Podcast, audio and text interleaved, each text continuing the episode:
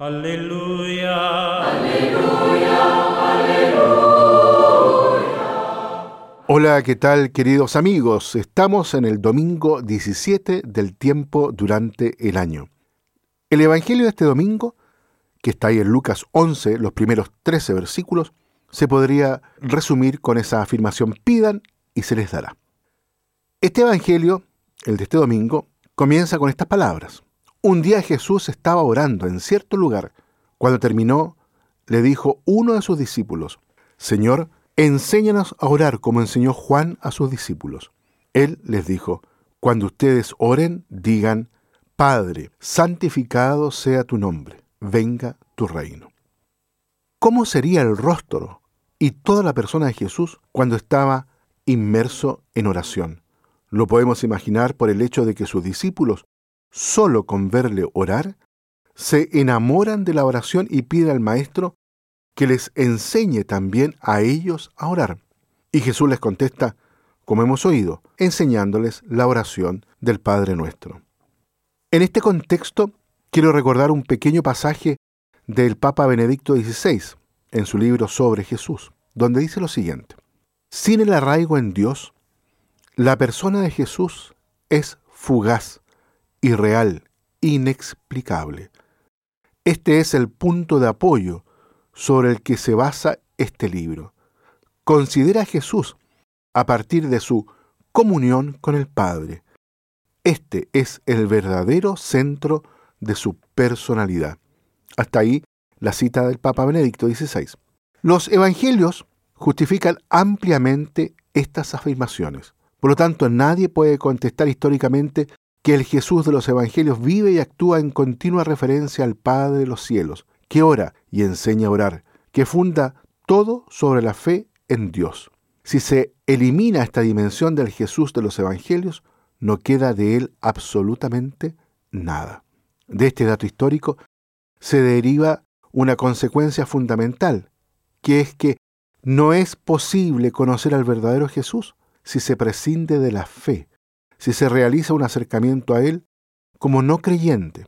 No hablo y no me refiero en este contexto de la fe en Cristo de, en cuanto a su divinidad, que eso viene después, sino me refiero más bien de la fe en Dios, en la aceptación más común del término. Muchos no creyentes escriben hoy incluso sobre Jesús, convencidos de que son ellos los que conocen al verdadero Jesús, y no así los creyentes. En realidad, la idea de que los no creyentes no tengan derecho a ocuparse de Jesús es algo que está muy presente. Sin embargo, y lo podemos decir así, Jesús es patrimonio de la humanidad y nadie, ni siquiera la iglesia, tiene el monopolio sobre él. El hecho de que también los no creyentes escriban sobre Jesús y se apasionen con él no puede sino más bien alegrarnos. Lo que queremos mostrar son las consecuencias que se derivan de un punto de partida tal. Si se niega la fe en Dios o se prescinde de ella, no se elimina solo la divinidad o el llamado Cristo de la fe, sino también la historicidad de Jesús. No se salva ni siquiera el hombre Jesús. Si Dios no existe, Jesús no es más que uno de los muchos ilusos que oró, adoró, habló con su sombra o con las proyecciones de su propia presencia como le gustaba decir a este gran pensador Feuerbach. Pero, ¿cómo se explica entonces que la vida de este hombre haya cambiado el mundo? Sería como decir que no la verdad y la razón han cambiado el mundo, sino la ilusión y la irracionalidad. ¿Cómo se explica que este hombre siga dos mil a dos mil años de distancia interpelando a los hombres y mujeres de todo tiempo? ¿Puede todo esto ser fruto simplemente de un equívoco o de una ilusión?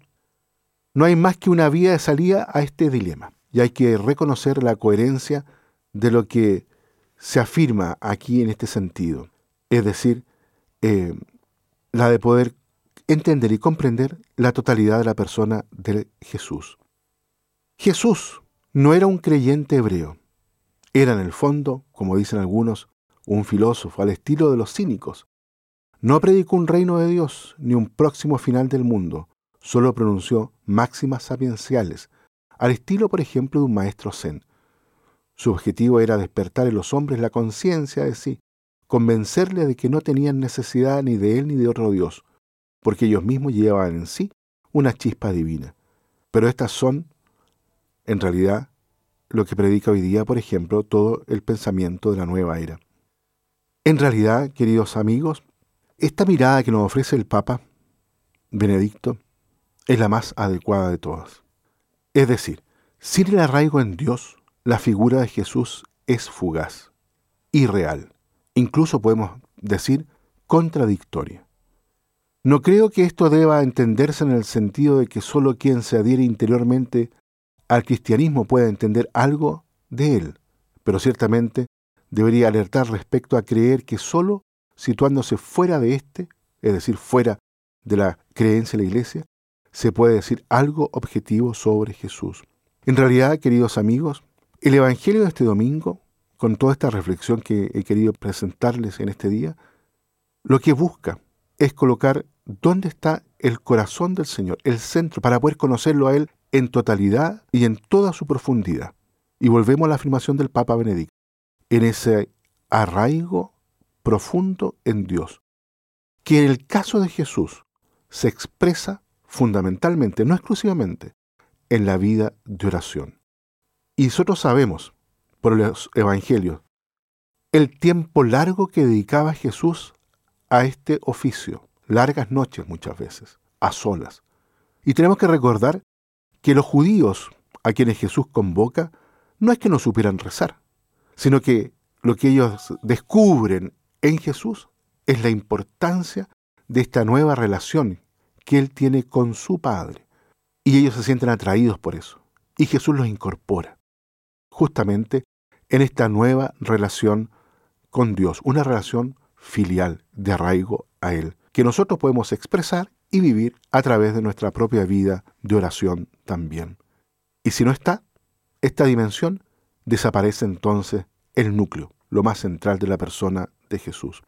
Los invito entonces, queridos amigos, para que en este domingo nosotros nos demos cuenta en realidad que la vida de oración que cada uno tiene que cultivar no solo es para poder cultivar una relación personal con Dios, sino que es para adentrarnos en el misterio profundo de la persona de Jesús. El Espíritu nos mueve justamente a eso, a poder penetrar hondamente el misterio de Jesús.